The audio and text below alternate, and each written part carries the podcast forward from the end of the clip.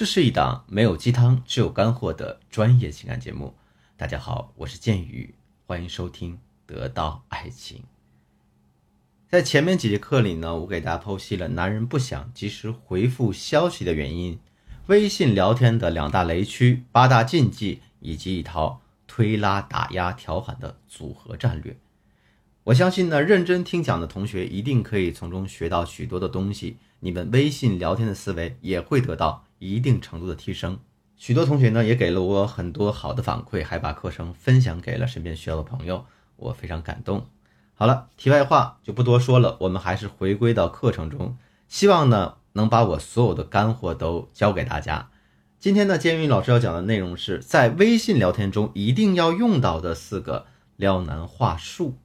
那我再强调一下啊，我的这些话术大家一定要活学活用，先把它内化成自己的知识后。你再去使用它，不能死记硬背、生搬硬套，因为那样一定是会出问题的。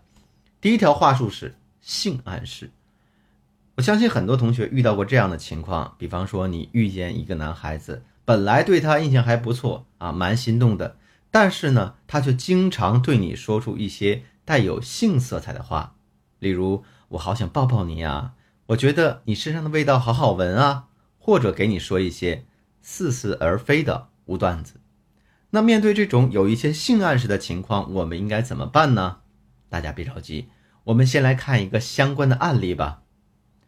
我有一个学员去参加这个同乡会啊，在聚会上认识一个老乡，感觉还可以，就互相留了微信。晚上回去呢，我这个学员给他发消息：“哎呀，你好，老乡。”那你们猜这个男人怎么说的呢？他回了一个：“老乡好，你好。”这个时候，很多同学就会觉得这男的比较轻浮啊，不想理他了。但不可否认的是，这个男的价值不错的啊，长得也还可以。那我这个学员呢，还想和他聊下去试试。于是呢，我是让他这样回复的：“哎，你的老相好，我看不应该是那个斯皮尔伯格吗？为什么这么回啊？就是这个男的，他非常喜欢斯皮尔伯格的作品，无论从他的朋友圈啊。”还是在当时在聚会时聊天的时候，都反映出了这一点。然后男人马上哎回复道：“哎，对对对对，就是斯皮尔伯格。你觉得他的作品怎么样呢？”所以说，当我们面对别人的性暗示或者具有暧昧色彩的话时，你可以选择不接他的话茬。当然呢，也不要在他面前装的特别不开心，那样会让男人觉得无聊乏味。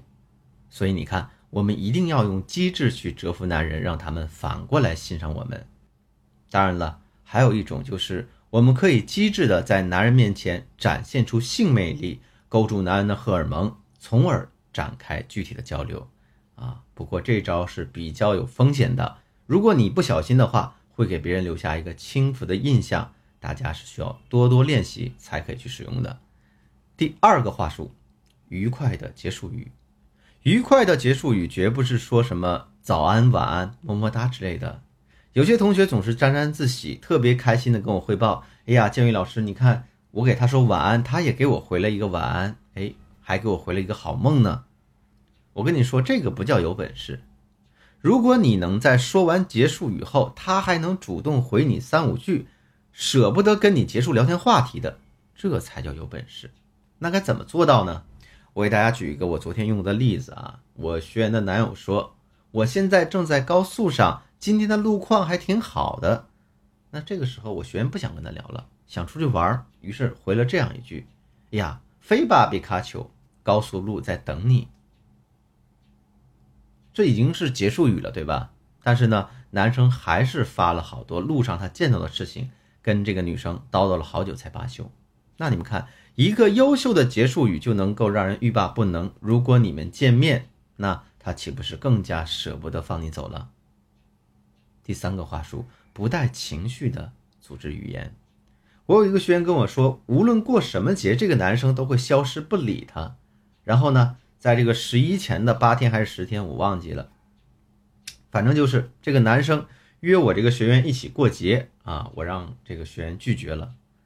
这个时候，男生就说：“哎，你看我好不容易约你，你还拒绝我，那么该怎么回呢？”我让学员说：“以前过节呢，都是人家自己安排的，而且呢，你三号还要去和朋友聚会，我也不好打扰了。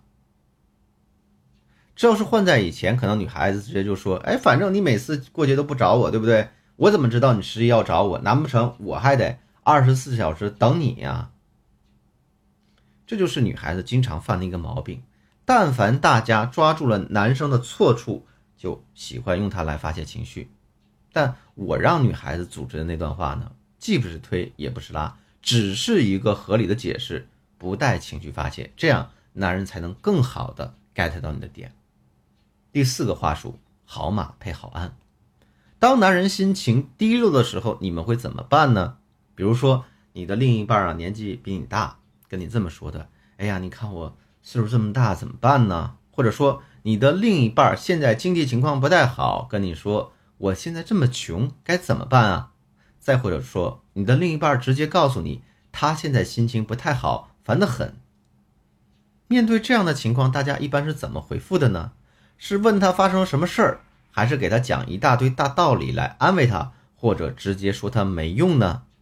我告诉你，不管是哪种，男人可能都听不进去。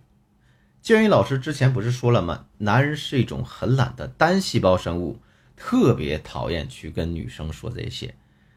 所以啊，下次再遇见这样的事儿的时候，大家可以这样说：哎呀，好马配好鞍，老头配美女啊。或者你也可以这样说：好马配好鞍。弟弟配姐姐，反正你根据你自己的情况活学活用。好了，关于微信聊天的所有内容，建宇老师都讲完了。下课之后，大家可以自己复盘一下，或者呢，在晚上睡觉前，你在脑子里想一想，自己记住了多少，学会了多少，有没有吸收？